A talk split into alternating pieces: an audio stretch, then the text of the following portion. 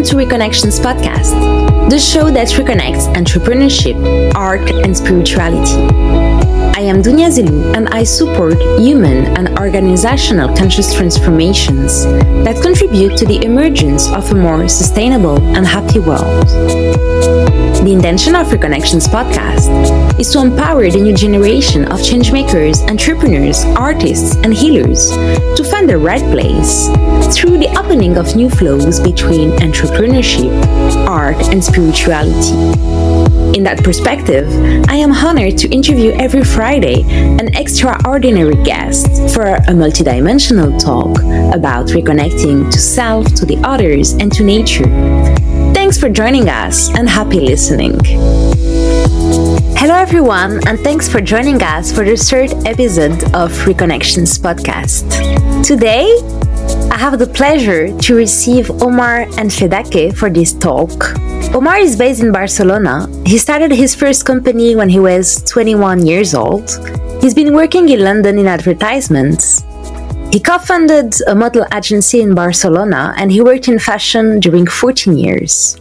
Omar is an extraordinary person, and that's the reason why I wanted to have him with us in this Reconnections podcast episode. He's also been through two sudden deaths. He's an artist he plays various instruments, he's a composer, and he co founded also Intoku Talks. Omar is at the crossroads of different worlds art, entrepreneurship, consciousness, and I'm very happy to receive him today to speak about a subject that we all face, but is still kind of taboo also in our world, especially in the professional world, which is the life cycle and the life and death cycle in particular. Omar, thanks a lot for being here with us today. Welcome. And I like to start the episodes of Reconnections asking a question to my guest, which is to share about a reconnection moment that you've been through and that really impacted your life. First of all, uh, Dunia, thank you so much for uh, for that beautiful introduction. I think it's uh, we know each other for the last uh, twelve years. Uh, it's been a it's been a long, long, long way since we since we met for the first time uh, when everything kind of started in our lives, and um, it's a pleasure for me to to reconnect with you in this in uh, this way and uh, sharing sharing the experience as a as a human being, as an entrepreneur, as an as in even a musician, uh, um, a husband, uh, or everything I am, or everything uh, I can be uh, with you and with um, with the people that might be interested in it. It's been actually a, a long way uh, since I I started in this in this process of uh, understanding um, what life is. It's as you as you said in the beginning of uh, of, of the introduction, I was uh, I've been through very intense, uh, let's say, moments in my life or or situations that, that brought me to a, place of certain consciousness that I never thought I would I would get through, and um, and that opened myself into also solutions and, and maybe points of view and visions that that I thought I, I could I couldn't see if uh, if I would have not gone that way. So it's been quite um, quite impressive the the way I could enter the concept of life and death in that matter, in also in a, in a professional way. Oh, um, you know, could you repeat again the, the question because I forgot about your question? I'm very sorry. Oh. I, it's okay. We take it at the flows come. Yeah, yeah. Can, at the flows. Yeah, so sorry. no, no, don't be, don't be. We just like welcome what comes during this podcast. So that's pretty fine. The question was about the reconnections moment that you've been through and impacted your life. Yes. Um, the reconnection moment was the, um, actually the space when I could, um, I could realize that what I I had been taught what I had been um, conditioned by in the past uh, was not serving me anymore. I mean, there, there, was a moment in my life when I realized that um, I needed to I needed to reconnect with my my true self. Like uh, I had been disconnected somehow by maybe by society itself, maybe by my own conditionings, maybe my by my own traumas, maybe by my my own family. Sometimes you, you can you can even go that that that easy and far at the same time. And um, I was not I was not accept, accepting who who I really was at some point. I was like, um, okay, I have to follow this path. I have to follow this path because I've been told that I have to follow this path. And so t- at some point, I'm like, wait, this is not serving me anymore. Especially with my first sudden death. That was the the moment when I was 31 when I had that collapse and my heart didn't work for a while, I was in the hospital and I, I, I saw death for the first time in front of my eyes. I was like, this is, uh, this is different, you know, than you thought it, it, was going to be. Like you thought you were going to die when you were 85 or 90, that your life was going to be linearly growing up and uh, you know, kind of evolution, constant evolution. And all of a sudden you're 31 and you're like, oh, okay, I'm here.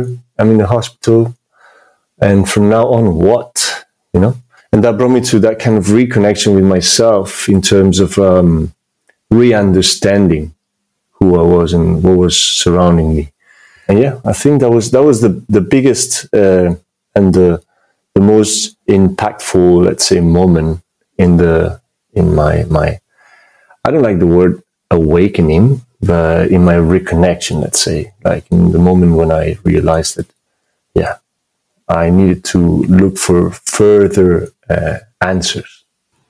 And what happened after this episode, which is a really deep one that you've been facing in your mm. life? How did things happen after things that? They're still happening. That's a funny thing. You know, they never stopped happening. It's like it's a never ending happening. It's uh, yeah. That's true. You know, the funny the funniest thing is that I after all that after that happened, I remember people telling me, hey, you should go to a psychologist to work on that, you know, like to work on you've been facing death, not being ready to face death because no one's ready to face face death when, when you're 31. And I was like, oh, come on, man, I'm fine, you know? I was like, like in that hype mm. after the, because actually the, the funny part of it is that, and I forgot to, to say something, my reconnection also came through the way I I moved through the disease, let's say, like, like, um, the doctors couldn't find any why it happened. The, any, they couldn't find any reason. So in the end, I, I found it myself. I found an emotional kind of, uh, uh, emotional through emotional um, lacks and through emotional traumas that I was I was kind of holding. I was creating that that kind of situation based on a heart problem and anxiety.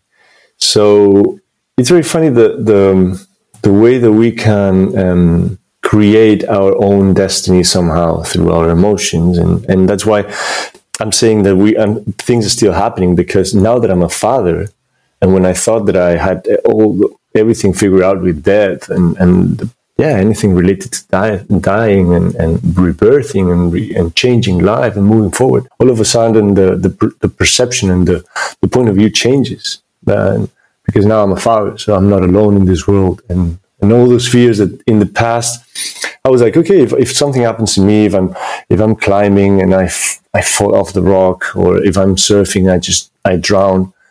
It's me. But now, if I drown, there's someone else, and so that's why that's why it's a never-ending road because there will always be something in your life that's going to happen that is going to change your personality or the person you are. Is going to make you and force you to see that same situation from a different point of view and it's going to learn it's going to force you to learn new things so it's like like taking a situation used like a square and you start just moving it in different angles and each angle looks different so that's actually the way i'm seeing life even though it's just a square you can move it angle after angle after angle and the, the form is different and and so it's a never ending le- uh, learning process, you know? Yeah, but it's fun. it's fun. Yeah, it's, it's it's fine. We are I think we are like all in the same boat. And so the idea is also to reconnect with everyone that's going in the same process and to share and to communicate, to share our lessons, our stories. And yeah to, to grow together because it's a never-ending story and we all go through i mean those questioning those fears those moments of our life that make also take us in kind of vulnerability part yeah and yeah it's about that's the reason also of being of this podcast is to say i mean it's part of life it can happen to everyone and just like mm. and thanks for sharing actually about about you and your your journey because i'm i'm sure it will actually help a lot of people on theirs as well and and it's very funny. Yeah. Sorry, sorry that I inter- in, interrupt you, but uh, it's really funny that today I had lunch with my mother, and uh, I have I have a younger brother, much much younger brother, and um, from the side of my dad, he's eight years old. So it's 30 years of, of gap between us. And uh, he's starting to wonder what, what, what dying means. And, and I remember when I was five, I, I went to my grandfather and I said, Hey, Yayo, because here we call them Yayo to grandpa. Hey, Yayo, am I going to die one day? Are you going to die one day? Hmm. But I was really shocked because when when your life just started when you're when you're five years old, but you're you're when you realize the moment one day I won't be here anymore because it's there's a beginning and an end, which the end is just a conception that we put here in a kind of a leads you know like uh, it's in the books, but and what's the end, right? But um, it's really important to give space to children to to develop that concept because if we if we start our life hiding death, if we start talking to our children, um, trying to hide the consequences of, of, of dying, of going, it's a fear and a trauma you, you grow with. And at some point in your life, you face it again and you're not ready because you couldn't, you couldn't think about it when you were still flexible enough to think about it and, and integrate it. And um, that's why I think going to nowadays my mom was was was telling me the story of a psychiatrist that she was talking about how important it is for children to go to to a cemetery to mourn for their their grandfather or grandmother when they leave. Because you have to be there crying with your family as a ceremony of of love and and unity. Because nowadays oh no no children cannot go to the cemetery because it's too it's too much for them life is that man i mean we cannot just hide it and if we start at that age hiding death, what happens is, is that any change in your life which represents a kind of death, because that happens every once in a while when you break up in a relationship, when your parents break up, when uh, when you finish school and you have to look for university, when you when they fire you from your job, every single consequence of a little death, you take it in a different way if you're not ready. And if you grow with it, with that conception of, man, okay, something ended and there's a, a rebirth, there's a new beginning, you get more, um, let's say, resilient in that matter. You know, it's and I think, yeah, I think we are extra protected nowadays in that matter. I think death is is something too beautiful to not share it somehow, and uh, and I've been there on the other side, kind of. So, so I know that it doesn't hurt once you're there. It doesn't hurt at all. no. Yeah, yeah. I just, I mean, we all have conditioning regarding this subject in our societies today, and yeah. it actually raises also other things about what you believe after the end. So, yeah, yeah, I, I, I agree about your point of view and think to you. I mean, the space you give to it will actually allow communication and maybe put decrease you know the fear that we can have about it especially as it's part of life of course it doesn't mean that it's comfortable to go through or to also have to lose people it's really really complicated and hard to go through mm. and at the same time it's part of the cycle mm. um, and when we've been preparing also uh, about this talk were talking about how changing the perception about death can actually also change the perception about life. In your journey, how those two sudden death experiences made you see life differently? Yeah, um, definitely it changed a lot my, my perception, and each each situation was made um, had a different outcome. Let's say The first time I was not ready to accept. So um, I remember the first time I collapsed, I was fighting against the, the situation, I was not accepting it. I don't know if I was not accepting the situation or I was not accepting the type of uh, approach that the medical part was giving towards my my problem, which is something I'm still trying to understand. But I was not I was not accepting that. I was like, no, no, no, I'm not gonna die. I'm not gonna die. I'm not gonna die. And then I realized that actually the clue here is to accept that if you die is okay. Because many many studies or, or uh, many books talk about the last moment when a person goes. The toughest, the toughest, toughest situation is when a person goes crying or in pain or sad. If you resist yourself to the flow of going, of living and dying, it's it's like you're you're stuck there. You're trying to stay here with all of your strength and all. You're not letting yourself go in peace. So the most important thing is to to accept. And right now, uh, last time, a couple of weeks ago when we talked, I was going through a really really difficult moment in my life because they they decided to put a pacemaker in my heart finally. But this time I just didn't deny. I just said, I'm going to ask the universe to see if there's another answer for me. But I'm not denying. So if I have to go, uh, I will go. But I don't want to have a machine inside of me. That's my.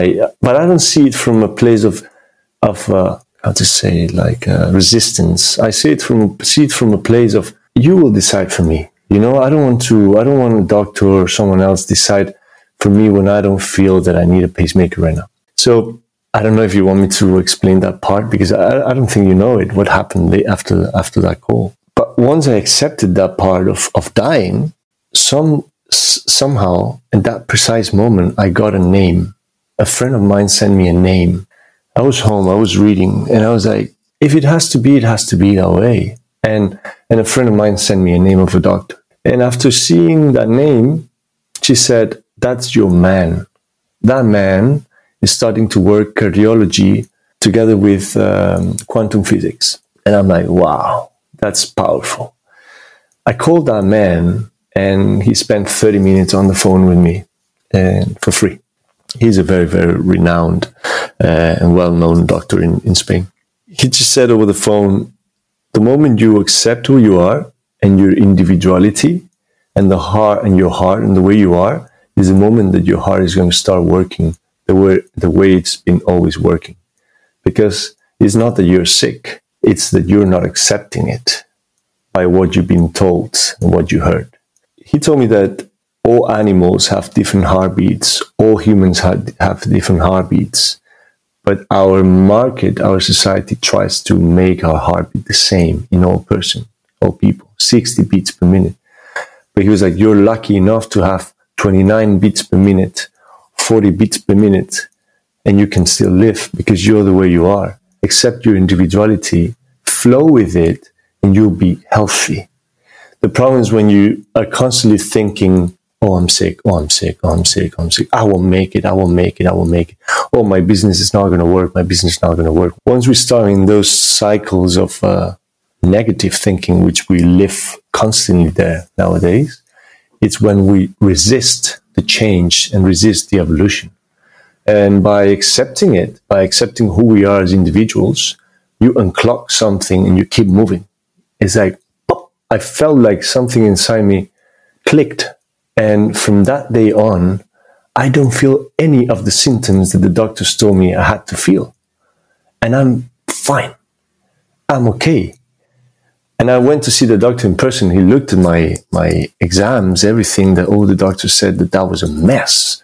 My heart was a mess. And he's like, you know, Omar, your heart is perfect because we've realized the last two years that the heart doesn't work the way they told us it worked. The heart works differently. The heart doesn't beat, doesn't bump, uh, uh pump. The heart works with magnetisms. And even the sun even a planet can affect your heartbeat because we're part of this unity. A cardiologist talking about this and started crying because I was I was like, finally, there's a seed in this world moving towards that kind of point of view, you know, in science. And uh, and I also cried for my son because like being a father, as I told you before, like at some sometimes, especially with um, the situation we're living, sometimes I was looking around saying, "Where am I?"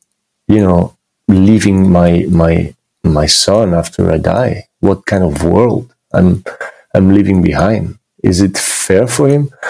But after seeing this type of evolutions in doctors and people really trying to change the world and the perspective of life and the relationship between death and life and accepting that we, we die and it's not a problem if we if we die, man. It's not a problem if we die. Let's not be so egocentric to to want to stay alive constantly. You know, and probably you want to um, you want to know my point of view in, in that same matter, but towards companies because it's quite similar. For me, it's very, very similar. Like I like to change. I like to experiment. I like to try and and you know, like if you don't accept that things are changing, you're dead in in all ways. Like you don't live. If you don't accept the change, you're dead. Uh, but you're dead being alive, which is the worst. You know. No, but I stop talking because I, I talk too much. no, you're here to talk, and that's that's really interesting. I mean, there are a lot of resonance, of course, and I, I totally agree with you. It's part of the nature, the seasons, and life is constantly evolving. Yeah. In terms of who we are as human beings, what we produce, what we create, the nature also, and um, resistance creates, and we see it even in terms of the organization's evolutions, just accepting the fact that what we know in our paradigm today is just no longer the same as it used to. We are going through deep changes. Yeah. And also because we have a different knowledge of human being, neuroscience, we have digital words, even in terms of, of jobs, you were think, talking about it. Many studies report that between 75% and 80% of jobs of today will disappear by 10 years. So Mm. this also is a reflect of just go with the flow and accept that we're not in the same way as we used to and the earth has changed as well and that accepting lets things goes in a more fluid manner than when we resist. Yeah. Would you have some advice to give to people who are listening to us about actually managing to accept things, to change them, other rituals or things that you, you're doing on your life? And in terms of, uh, you mean um, things that I do to uh, to accept the change, or, um, Yeah. you know, I, I, I try to stay uncomfortable sometimes. Like I like I like to see life a little bit more ancestral in that matter. For example, I never liked sofa myself. I'm not a sofa guy. I like to sit on the floor, for example. You know, like um, I don't like being too comfortable for too long because that makes me uh, just relax, not positively, but sometimes you know in, in a way that yeah, I try to, to create some kind of um, comfort kind of zone in my life constantly. For example, and give you, giving a, a very extreme example, but I, I quit my own company after 12 years of, of 12, 13 years of fashion, of even more, yeah. And uh, my own modeling agency, very successful, growing uh, a lot. I didn't quit because the company was going down. I quit because I quit when the company was going up. And I quit because, as you said, I needed to see that I was ready to embrace the change. That at my 38, I was not too comfortable getting a monthly salary and having a beautiful management life, going to events and being uh, Omar Enfedaque and everyone would know me. I wanted to start something from scratch and be no one again. And getting in, into a room and having to prove myself again and thinking of a business and having to say, I don't know. And it's beautiful to sometimes be able to say, I don't know, because if you say, I don't know, that means that you're open enough to learn from someone else. I realized that after 13, 14 years in that market, I was, I knew almost everything kind of. And I, but at the same time, I know that every market is changing so fast that at some point, even the, the fashion industry is going to turn from red to green from one day to, to the other. And no one's going to be ready because it's going to be managed by a bunch of young people that bring into the technology um, or however they're going to do it, but there's going to be change. It's like taxis and Ubers, you know, or Cabifys or these kind of companies. They come from one day to the other and you don't expect it. And if you're not ready for that change, if you're not ready to put yourself in uncomfortable situations, mm, you're gonna you're gonna you're gonna be in trouble.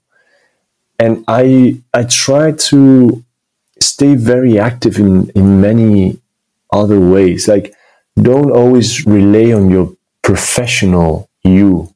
Rely on your personal personality. Like like um, if you like music, play music, do sports, uh, try things, get out of the the comfort zone of an office and do things like learn things because by learning and putting yourself in uncomfortable situations by having to look at someone else how they do that it's going to bring a certain plasticity in your brain and flexibility in your brain that you won't get if you don't do that. And um, one thing that i always tell to any father or mother help your children play music um, and do sports or movement, some kind of movement, because that's going to bring mental movement and physical movement because music makes your brain spark and create because through creativity is how you get out of problems. When you get too stubborn, trying to find a logical answer constantly is when you're only using what you, what you learned from others. If you use creativity, is the moment when you start finding solutions on your own and trying to, is the moment when you start seeing new business that no one else thought about, maybe, or maybe the same way there's people that already thought about that business, but you can just give it a twist, a change, you know, and making even better. So I would say creativity, putting yourself in uncomfortable situations, and uh, trying to say, I don't know more because like that you open the door for for new knowledge. And uh, those are the basic things that i use in my life. And i would love my son of course to to learn as well. Yeah. thanks. Thanks a lot for sharing. It's i, I really like uh, what you're using, what you go through, there resonance in what I'm using as well. And I totally agree. It's just like by raising up the energy that we're more creative and that we can make actually mm. the difference and that we reconnect to the creation from the soul, from the inside. And to make the bridge, that's what I feel and I felt when I listened to your music, uh, as I've been also using your music uh, after you agreed and you authorized me, of course, in the intuitive dance classes I, and workshops I organized. Um, mm. where can our listener find your music? Actually, uh, I, it's funny. I have two types of music. I have uh, uh, on Spotify. I have Omar Enfedaque, my classical music. It's uh, Épica, the the last uh, first album uh, of piano solo. And there's a song under my name where I sing. Uh, it's called Jump the Fence Again.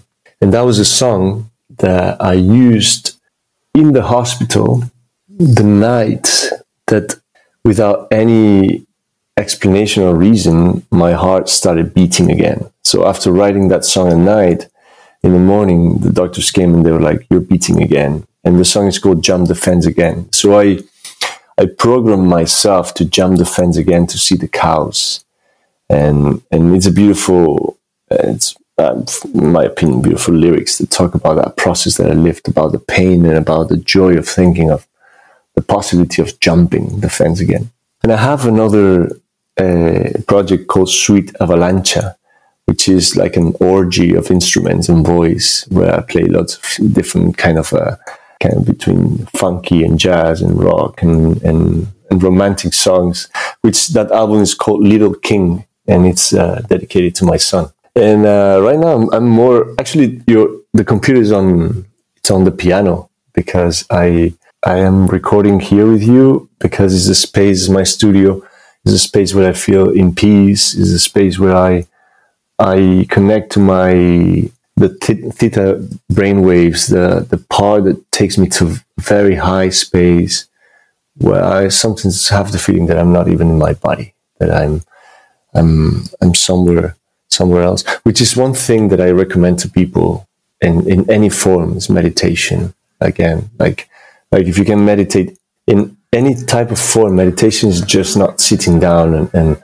and breathing with your eyes closed. Meditation can be playing piano, meditation can be walking in the forest, meditation can be even dancing on your own in your room.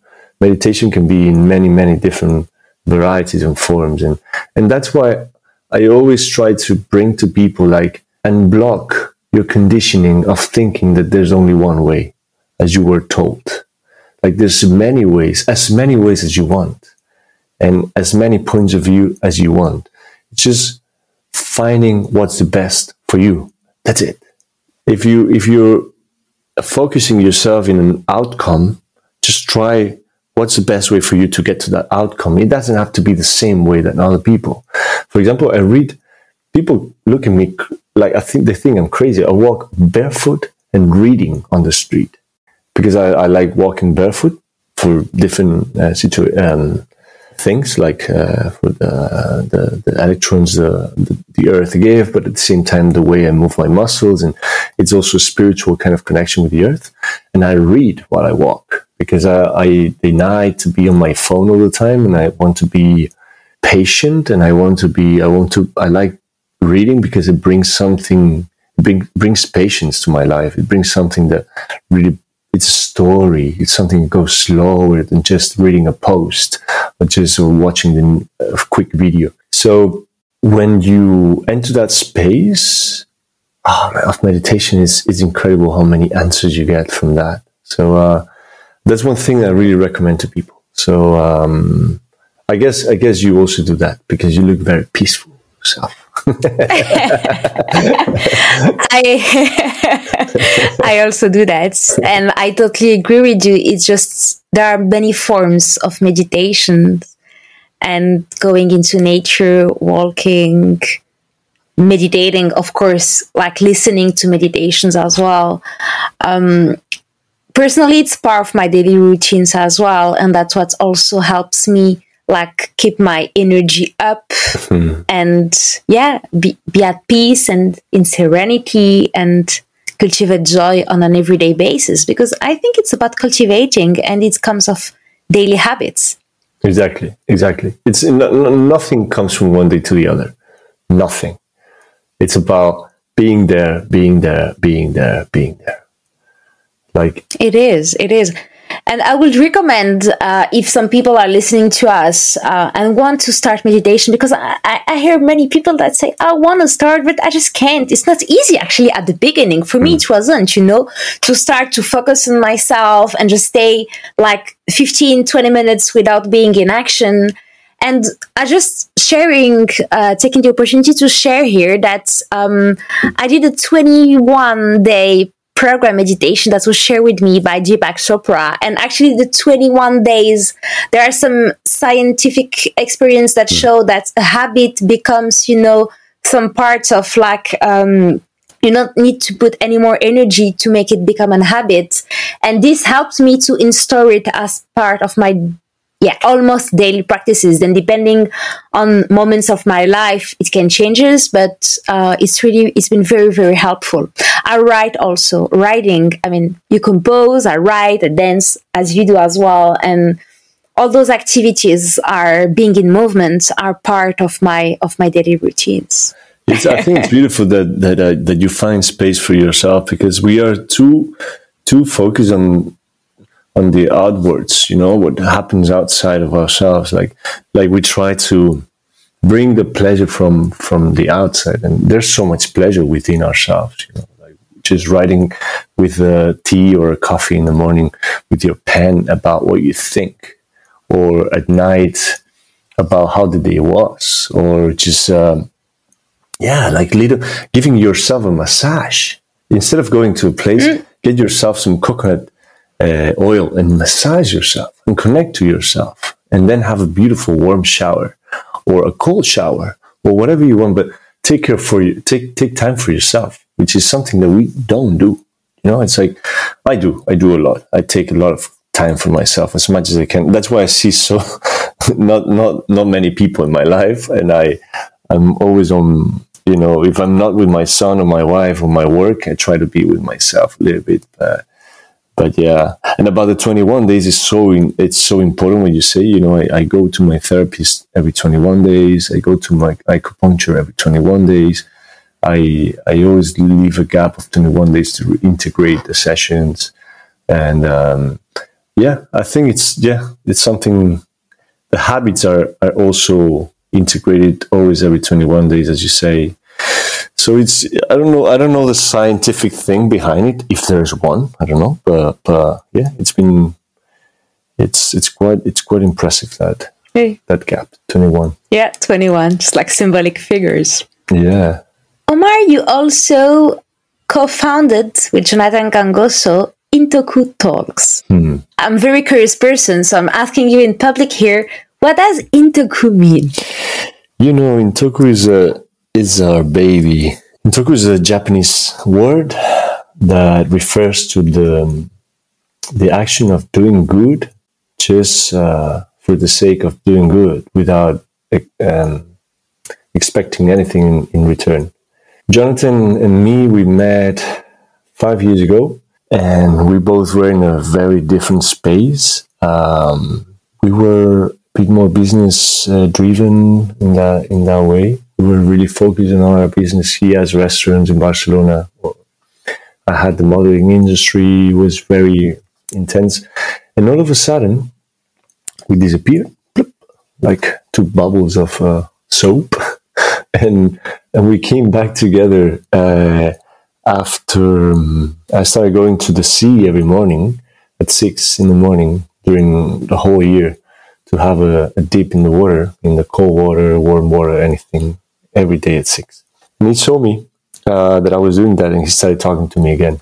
And uh, and a few months ago, I think it's been a year now. He he was like, "Can I pass by your office and, and we have a chat?" And I was like, "Yeah, yeah, man, that's it." So we met, and that day it was going to be a, a 20 minutes uh, meeting. It ended being a four hours and a half meeting. and, and I was like, wow, man, we are, we have a lot in common. And, and I, I realized that the deepest thing we had in common was that at the same year, during more or less the same months, we both had a, a death experience. I had, I, I had my first death experience he had committed suicide himself at that at the age of 15 at that precise moment so the beautiful part of it is that beautiful and hard part of it is that i had this i had not decided to leave but but he had decided to leave at that precise moment together and and that was so powerful for me and for him and there was a kind of a magnetic kind of union between us we are physically very different, but inside we are the same. We're like twins. And he's 24 now. I'm 38.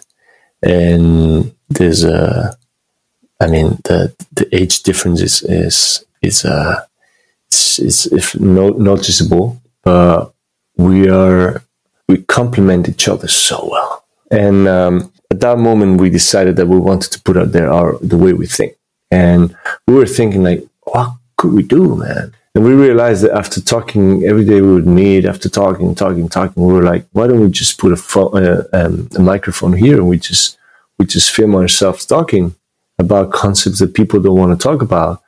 And thanks to the perspective that death and life gave to us, and we started talking about it. We started talking about how death affected us and how the fear about what other people think of us affected us and how expectations affected us. And we started thinking that maybe involving third people to talk about things that were not that pretty, that were not only about success and how good I'm doing, but things that were real could help a lot of people. And and that mixed with a kind of a cinematic point of view with beautiful images and a beautiful way of filming it and with nice light and trying to do it in, in beautiful open spaces with nature and so on.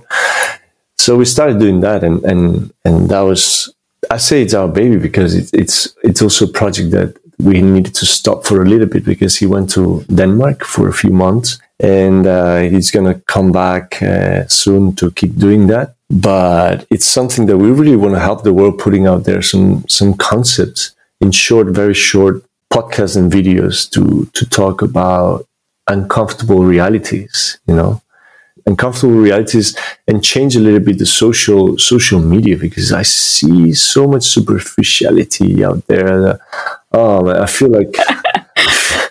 I feel like I want to bring something that I, f- at least I know that I'm putting a, you know, something out there that it's going to change at least a little bit what's what's happening. You know, like you're doing. I mean, like like this beautiful work you're doing, like trying to help people. That's what we're here. Come on, let's help a little bit more. You know, it's not that difficult. I know, I know, and I like when you talk about uncomfortable reality saying that it's uncomfortable, so people don't speak about it, and it's not also something mm.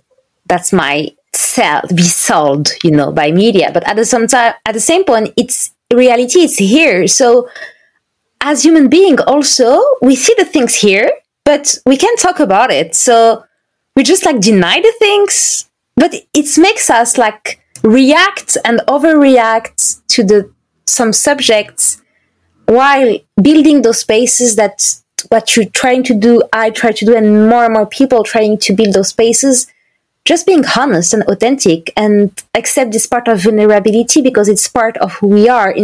You know, even in social media, seeing all people always good, always happy, always enjoy. Actually that's not the real world. I mean it's part of every human past to have mm. some wants.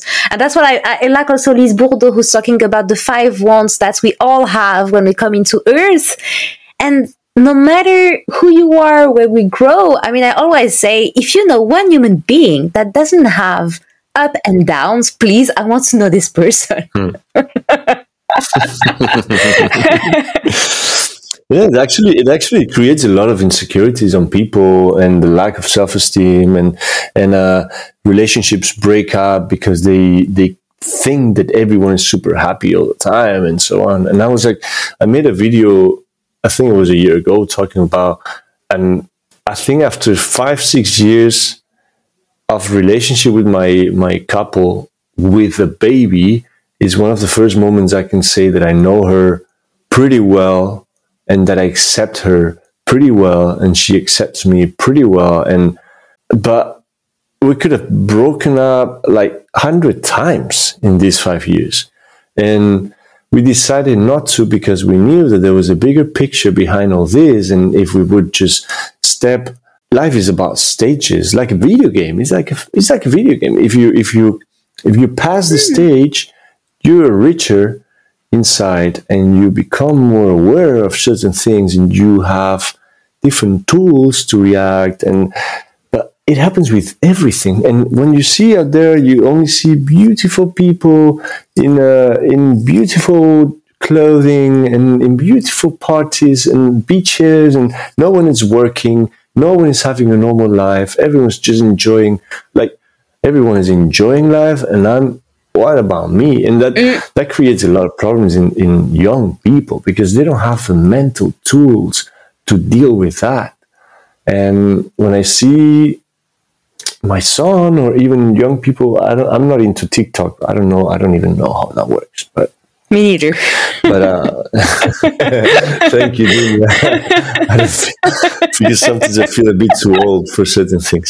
uh, but I, I see the young people just just commenting or, or criticizing so judgmentally, or there's so much judgment out there, so much judgment, and I don't like that. I don't like that.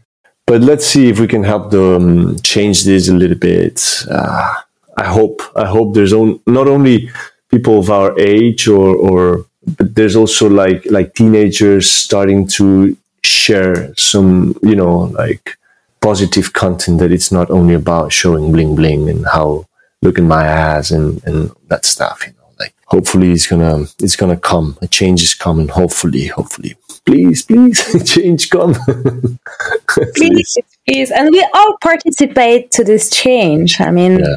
It's also, I mean, it's, in my vision at least, it, the responsibility is individual, collective, and organizational. And that's also we co-create like we are doing right now. You are with Intoku Talks and just like co-creating together to serve this higher purpose that we're serving in our life missions and uh, supporting transmitting because when we go through those kind of uncomfortable episodes in our lives we also want to transmit to the others to help them to for them actually to to live more comfortably than we did. And this is all driven by love at the end. Yeah. Isn't it? Yeah.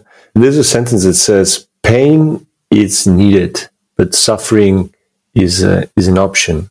And, uh, like, like, uh, we have the choice to l- live this life more comfortable if we care for the tools and if we care for in finding the the proper ways for us to evolve nicely. Like I have the feeling that nowadays we have the the conception of life life is hard life is life is too heavy life is difficult life is dull life is ah, you know like a constant fight and once you get out of there once you find yourself taking distance from all of those concepts and trying to live a little bit more in your bubble of you are you. Of course, the people that surround you, especially when you have a family, the bubble gets a bit bigger. But but you start smiling. You know, when you see situations like that, like the one I'm seeing out there, I I thank to God or to whatever it is out there that I have what I have and I am what I am and I think the way I think and I feel so peaceful and, and fine. You know, like when you reach a certain space where you have tools inside that allow you to manage that kind of anxiety, allow you to manage that kind of uh, fakeness or fakery in the world. I smile every day. You know, I I tried. Yeah, I, I smile. I mean, you do as well. You're a smiley person. You, I, I try to smile every day. It's true that I have weeks. Like the day you, I had the interview with you. That was a tough week. That was a tough week. My face was not the same face I have now. But I, I was feeling really down. But we all need those spaces to learn. But take it as a learning. Don't take it as something that beats you down. You know, take it as something that brings you up afterwards and learn from it that's another um, thing that we could tell to young people. You know, learn from the things you find along the way. Once you break a wall, like see how you break, how you broke it. Learn from that. You know, so next time when you find it again, you don't have to use as much strength. Maybe you just climb it and you just jump it. You don't even have to break it. And life is about that, you know. It is. So there are yeah. many subjects I would like to deep dive with you, but time is going, is running. Mm. So there was one topic Ooh. I wanted to discuss with you before we end our episode. Yes. Is the relationship between fathers and son, because I know that you are committed in mm. helping the evolution of our society, as you've been speaking about it, and in particular about paternity subjects. Mm. And I like your, your vision also about it. So, can you share with us how you see this evolution of those relationships in the future?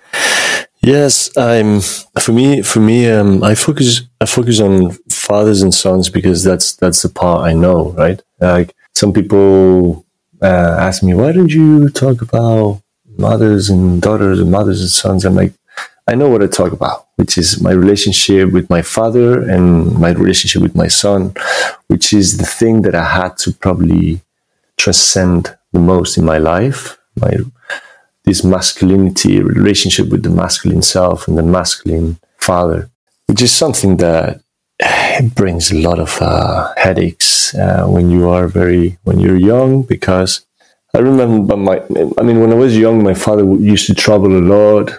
My father was not that present in our house. And for me, the easiest way to get out of that space and com- uh, uncomfortable space was to blame him. Was to blame him that he was not present enough, that he was not the, the father I wanted him to be. Blah blah blah. When you become a father, you realize that no father is born with the tools. No father knows anything about what being a father means. And you see yourself in that kind of big ocean of fatherhood, and you're like, oh, how can I sail this? yes, how can I sail this? And when you start seeing that you have a, a more distant with with you, even with your wife, because your son takes a lot of attention, and your own son is not paying attention to you during the first years because mama is mama. That's it, especially with boys.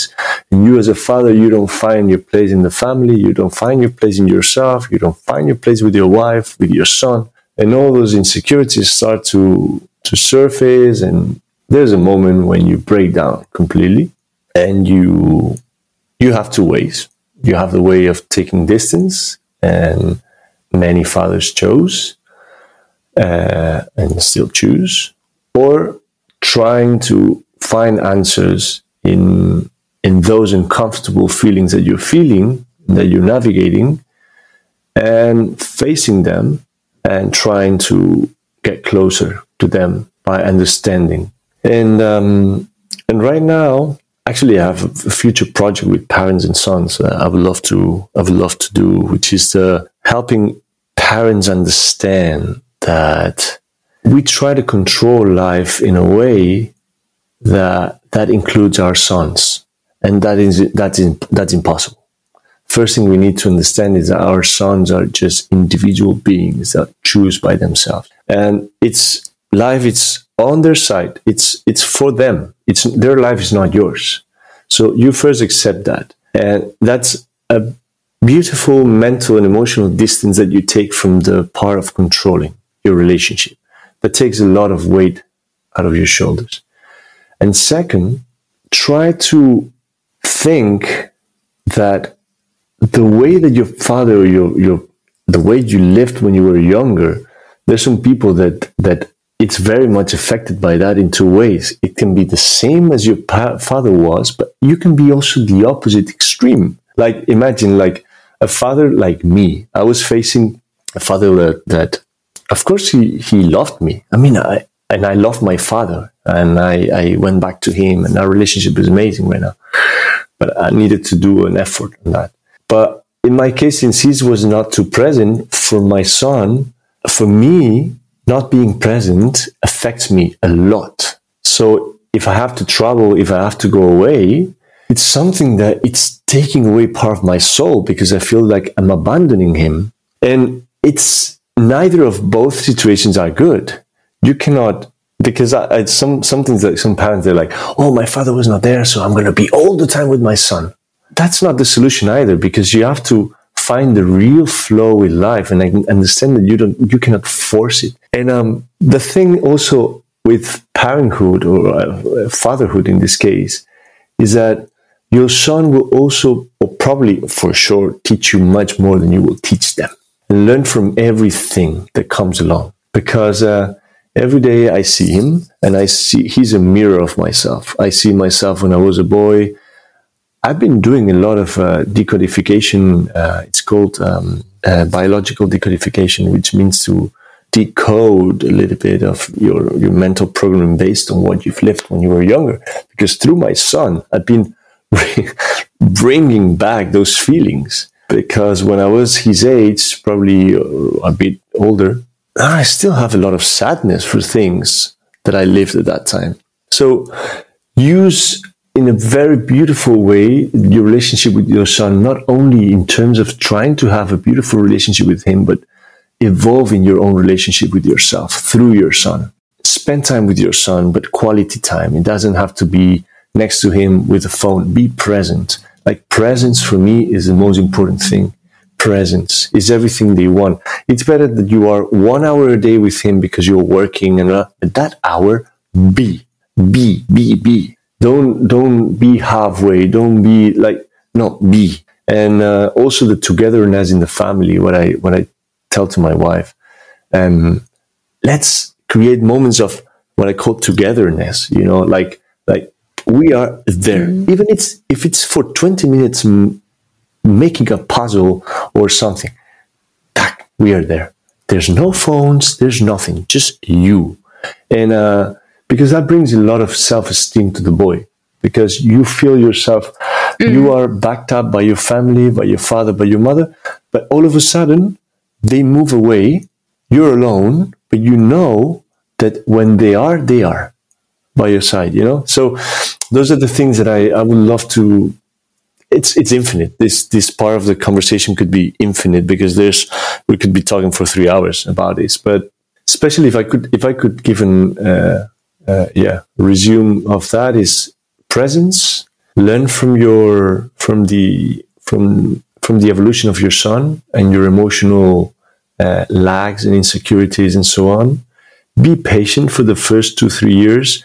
Don't expect anything from life don't expect that fatherhood is the most beautiful thing you can ever have because if you put expectations on you you may have sometimes like oh i didn't expect it that way don't expect just live it it's beautiful enough to just live it day by day and uh, and yeah, just uh, be flow with with the relationship because kids are fantastic teachers, amazing teachers. So um, that would be. But we can another day we can make a, a full podcast about that. yeah, yeah, yeah. Of course we can. We can. Thank you so much, Omar. You are for me a real new generation role model. I mean, your journey, what you managed to link in your own path through being a composer, a musician, an entrepreneur, being engaged in also supporting the evolution of society. For me, this is really impressive because you manage also to link all those parts of yourself, accepting them and making like yourself even more powerful in terms of supporting change. So thanks a lot from inside my heart to have accepted this invitation for this podcast today and being with us. If you had, just to conclude, one wisdom lesson to share with all those new generation of change makers who feel actually they are at the crossroad between all those words being artist being entrepreneurship between business what advice would you like to share with them to support them in their own journey? That they have to, I recommend them to to listen to people, but to believe to to listen to their own guts. Like trust your own guts, trust your own stomach, because when something feels wrong or when something feels right inside oneself, there's a message channeled from somewhere that you don't know, but it's channeled for you. And uh, it and it doesn't mean that something has to be the way someone else says. It has to be the way you want it to be, you know. And uh, if it's your project, I'm talking about as an entrepreneur, because in the beginning I listened to a lot of people. I in many meetings I was not resonating with what some people were saying, but I was taking it because they had more experience or because they knew more than me. Or but, but inside myself, my guts were telling me to go in a different direction. And by the time you realize that your guts are much more important than what anyone else can say. So believe in yourself, believe in what you what you your feelings, your emotions, and your guts, and keep moving. Thank you. thanks. Thanks a lot for your precious advice for all people who are listening to us. And thanks for being with us today. Dunia, it's been a real pleasure. I, I, had so much fun with you, and uh, and it's it's lovely to see that um, that you still keep the same beautiful smile uh, after 12 years, and the life is treating you so beautifully, and that you're going into this direction. Thank you so much to you as well. Thank you, thank you. And just before ending, for those who are still listening to us, for the little story, uh, I was an intern when I knew actually Omar because I was your intern when you were in the model agency. So that's how we met 12 years ago. he was so cute, yeah. yeah, it was, it was, a, oh my God. No. you were such a such a young, young, young girl. Like, how old were you at that time, by the way? Maybe 21 or 22. Wow. wow. wow. long time, long, long time, time, long time, time, ago. Anyway, I send you a huge. I'm happy to have you connected. Yeah, me too. Me too. Thanks everyone for listening to us. Bye. Bye. What was the value of this episode for you? If you feel a call for this exercise, I invite you to pause this audio and take a time to note what comes to your mind. Thanks for listening to Reconnections Podcast, the show that reconnects entrepreneurship, art, and spirituality. If you want to join our tribe to share your impressions or to support us, I invite you to head over to our website www.reconnectionspodcast.com to check out the different ways we can co create together and keep on growing this podcast. If you think this episode might benefit someone around you, don't hesitate to talk about it and share it. If you think it's been useful for you in one way or another, don't forget to leave us a rating and review. Thanks again, and I'll see you at the next episode.